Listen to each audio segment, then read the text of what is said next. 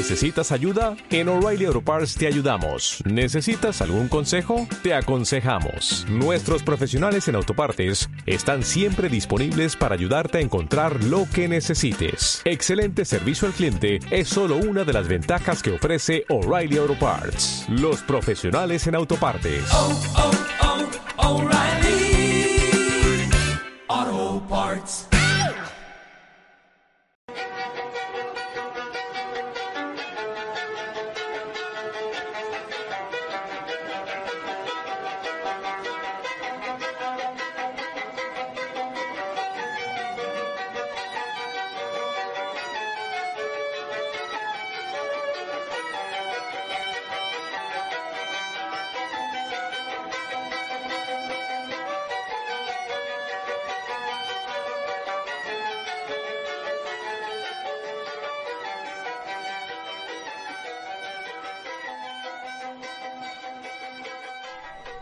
Lectura del Santo Evangelio según San Lucas.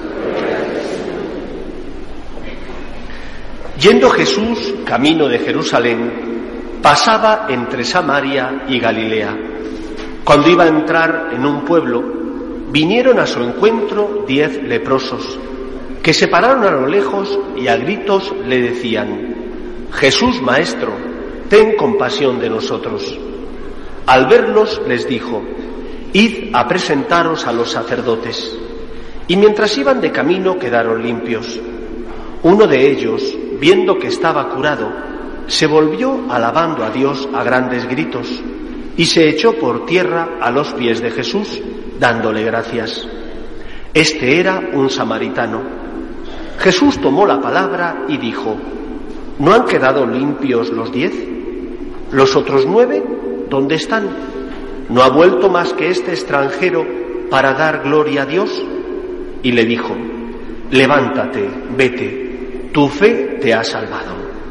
Palabra del Señor.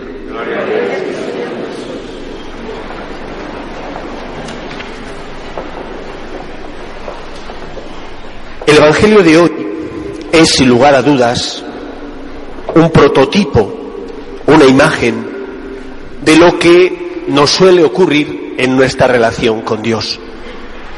Decimos que Dios es amor y con frecuencia los sacerdotes hablamos de un Dios que es misericordioso, de un Dios que es Padre, de un Dios que quiere que todos los hombres se salven y por eso envía a su Hijo al mundo y por eso permite que su Hijo Jesús muera por nosotros en la cruz para liberarnos de la esclavitud del mal, de la esclavitud del pecado. Sin embargo, el hombre en muchas ocasiones, el ser humano, es débil de mente y se le olvida el amor que Dios le tiene. Hace dos semanas el Evangelio era el Evangelio del rico de Pulón. Ese Evangelio en el que Jesús narra una parábola, se inventa un cuento. Y se inventa un cuento para que los que le escuchan entiendan cómo él se siente. Y en ese cuento del rico Epulón, Jesús pone en boca del rico Epulón un deseo bueno.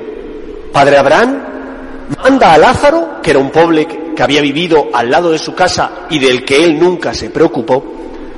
Lázaro cuando murió fue al cielo, el rico Epulón, que tenía mucho dinero, pero eso no era lo importante, sino que hacía un mal uso de su dinero, fue al infierno.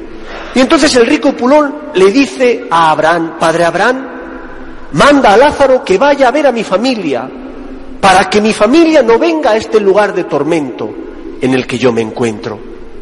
Y el padre Abraham concluye con una frase lapidaria. Tienen a Moisés y a los profetas. Si no escuchan a Moisés y a los profetas, no creerán aunque resucite un muerto.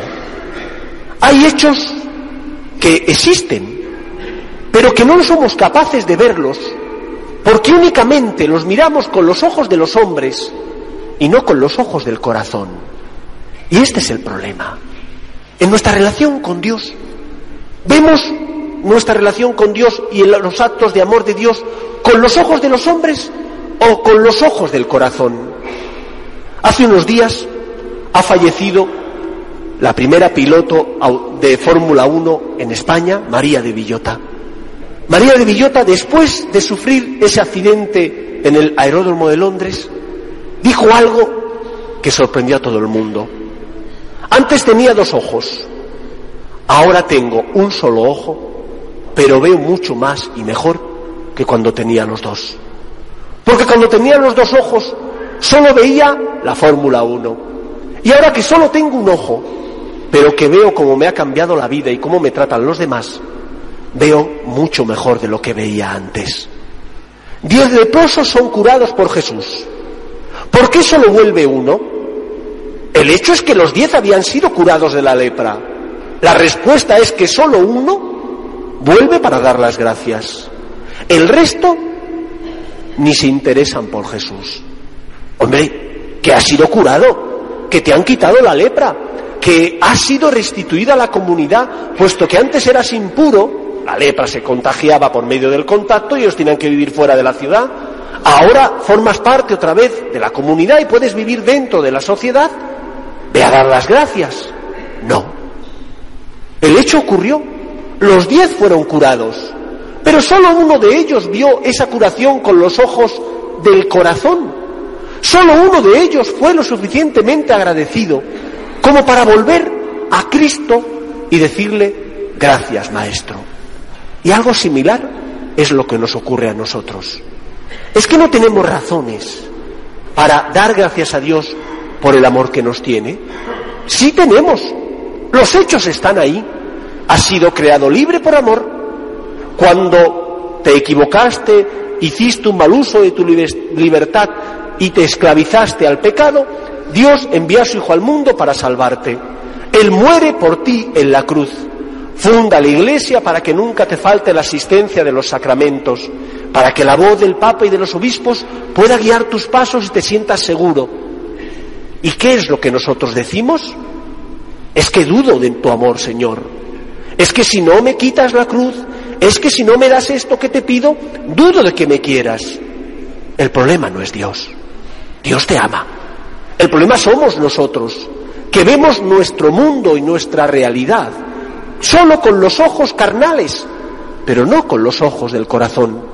Y nos puede ocurrir como a María de Villota, cuando ella decía, antes tenía dos ojos, pero veía mucho peor de lo que ve ahora solo con uno, porque ahora con un ojo ella veía también con su corazón y era capaz de valorar la vida como un don, como un regalo, como algo que le habían dado y por lo tanto algo que le tenía que hacer tener gratitud hacia Dios.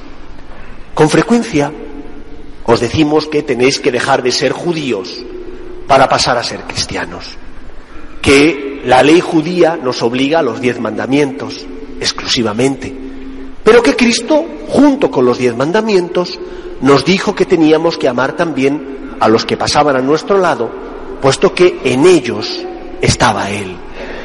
A veces somos judíos porque únicamente nos ceñimos al decálogo y os decimos tenéis que dar el paso.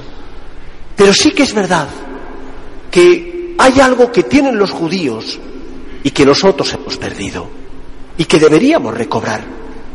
Un judío es educado en que él tiene obligaciones para con Dios, puesto que Dios es el Señor el creador y dueño de todas las cosas. Nosotros, después de una mala concepción del Concilio Vaticano II, hemos pasado de hablar de un Dios que es un Dios al que hay que temer. Muchos que ya peináis canas sabéis lo que es eso, habéis sido educados en esa mentalidad. Ojo con equivocarte que el, infierno existe. Ojo con pecar que te puedes condenar. El Dios que atemoriza. Pero nos hemos ido, después del Concilio Vaticano II, porque se malinterpretaron sus consecuencias, nos hemos ido a un Dios que es tan bonachón que de bueno bueno que es, es más bien tonto más que bueno. Y le puedes tomar el pelo. Y no importan tus actos. Y no tienes que pagar unas consecuencias por tus actos. Lo cual es falso. Dios te crea libre. Pero porque te crea libre también tendrás que dar cuenta de tu libertad. Y cuando Él te llama a tu presencia, te pedirá como al rico Epulón, ¿qué has hecho con tus bienes y talentos que Él te dio? ¿Cómo te has comportado en esta vida? ¿Has obrado con gratitud? ¿Has sido agradecido a Dios? Por eso yo creo que nosotros como católicos tenemos que recobrar este concepto del pueblo de Israel que a veces nosotros hemos perdido. Dios tiene derechos y yo por tanto obligaciones. Tengo que reconocer la suerte que tengo, porque fui creado por amor, porque nací en una familia por amor, porque he podido gozar de una buena educación, porque vivo en un país con libertad o porque he podido emigrar a otro país donde me gano mejor la vida, porque tengo salud o porque a lo mejor es verdad la he perdido, pero cuando tuve vine a dar gracias a Dios. Nosotros no. Normalmente solo nos quejamos. Normalmente solo tenemos ayes. Ay Señor, ¿cómo permites esto? Ay Señor, quejas, lamentaciones, reproches a Dios y gratitud. Diez fueron los leprosos limpiados. Solo volvió uno. ¿Cuántas veces vienes a la iglesia a dar gracias? ¿Cuántas veces vienes aquí a decir al Señor, Señor, hoy tengo muchas cosas por las que te pediría, pero no te voy a pedir nada? Hoy vengo a darte gracias por el milagro de la vida, por la conversión de mis hijos, porque han encontrado trabajo. Si nos va mal, venimos a pedirle al Señor, a increparle. Si nos da, va bien, nos olvidamos de darle gracias. Somos como los nueve ingratos leprosos que fueron curados, pero que no sintieron gratitud en su corazón. El próximo martes, si Dios quiere, se cumplirán 25 años de la aprobación aquí en Madrid de la Asociación Franciscanos de María, fundada por el Padre Santiago Martín. El Padre Santiago Martín sintió en su interior el deber de fundar esta asociación. ¿Con qué finalidad? ¿Hacer obras sociales? Ya hay otras muchas congregaciones que tienen esas obras sociales. La finalidad, lo que le movió a hacerla, fue lo que San Francisco experimentó allá en el siglo XII y que desgraciadamente se repite pendularmente en nuestra vida. Cuentan que en cierta ocasión San Francisco entró en una iglesia con sus discípulos y que esa iglesia estaba abarrotada, llena de personas, y que en cierto momento San Francisco salió llorando del templo y sus discípulos le preguntaron, Padre Francisco, ¿por qué lloras? ¿Qué te pasa? Y él les dijo, el Señor me ha dado el don de ver lo que la gente le dice. Y la gente solo pide, dame trabajo, dame salud, dale un puesto a mis hijos en tal empresa, pero nadie da gracias. El amor no es amado. Y con lágrimas en los ojos decía San Francisco a sus discípulos, el amor no es amado. Utilizamos y nos servimos de Dios, pero no le amamos. Venimos porque estamos necesitados de fe, esperanza, consuelo, pero no le amamos. Y esta es la razón por la que el Padre Santiago fundó la Asociación Franciscanos de María, para hacer amar al amor. Porque no puede ser que nuestra relación con Dios esté marcada solo por pedir. ¿Y nunca vas a dar gracias? No puede ser que no seas capaz de ver las razones y motivos que tienes en tu vida para darle gracias a Dios, porque los tienes. A lo mejor has perdido la salud, pero cuando la tuviste, le diste gracias a Dios.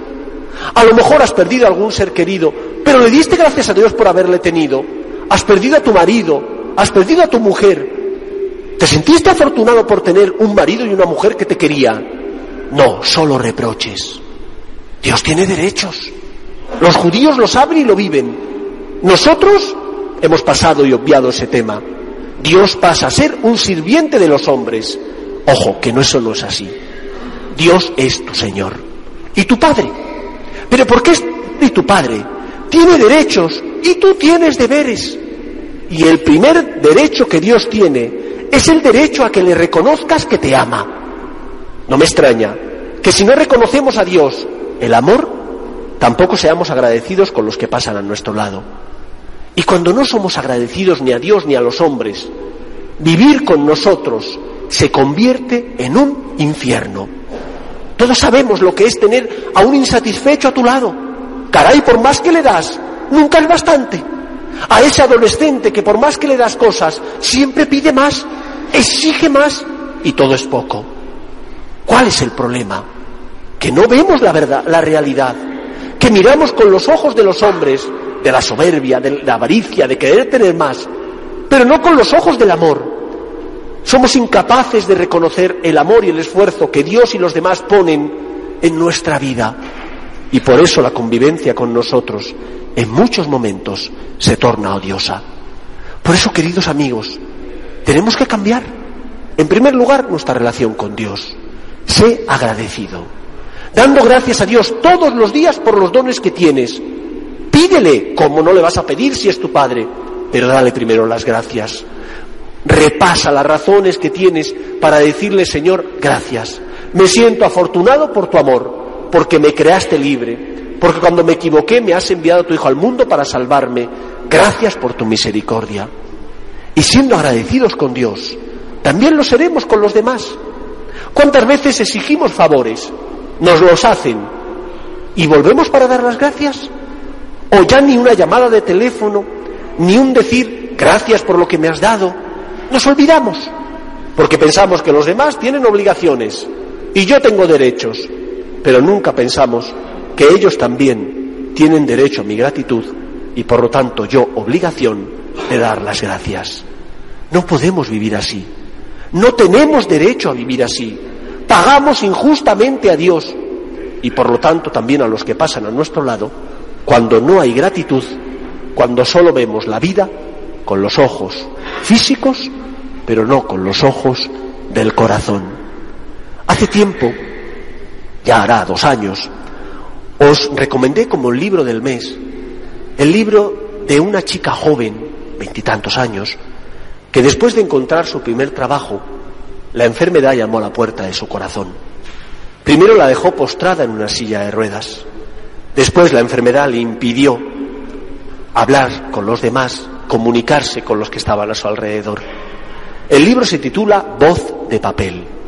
Y en este libro ella dice algo que yo creo que tenemos que aplicar en nuestra vida. Se puede, ante la enfermedad, adoptar dos posturas. Se puede vivir muriendo.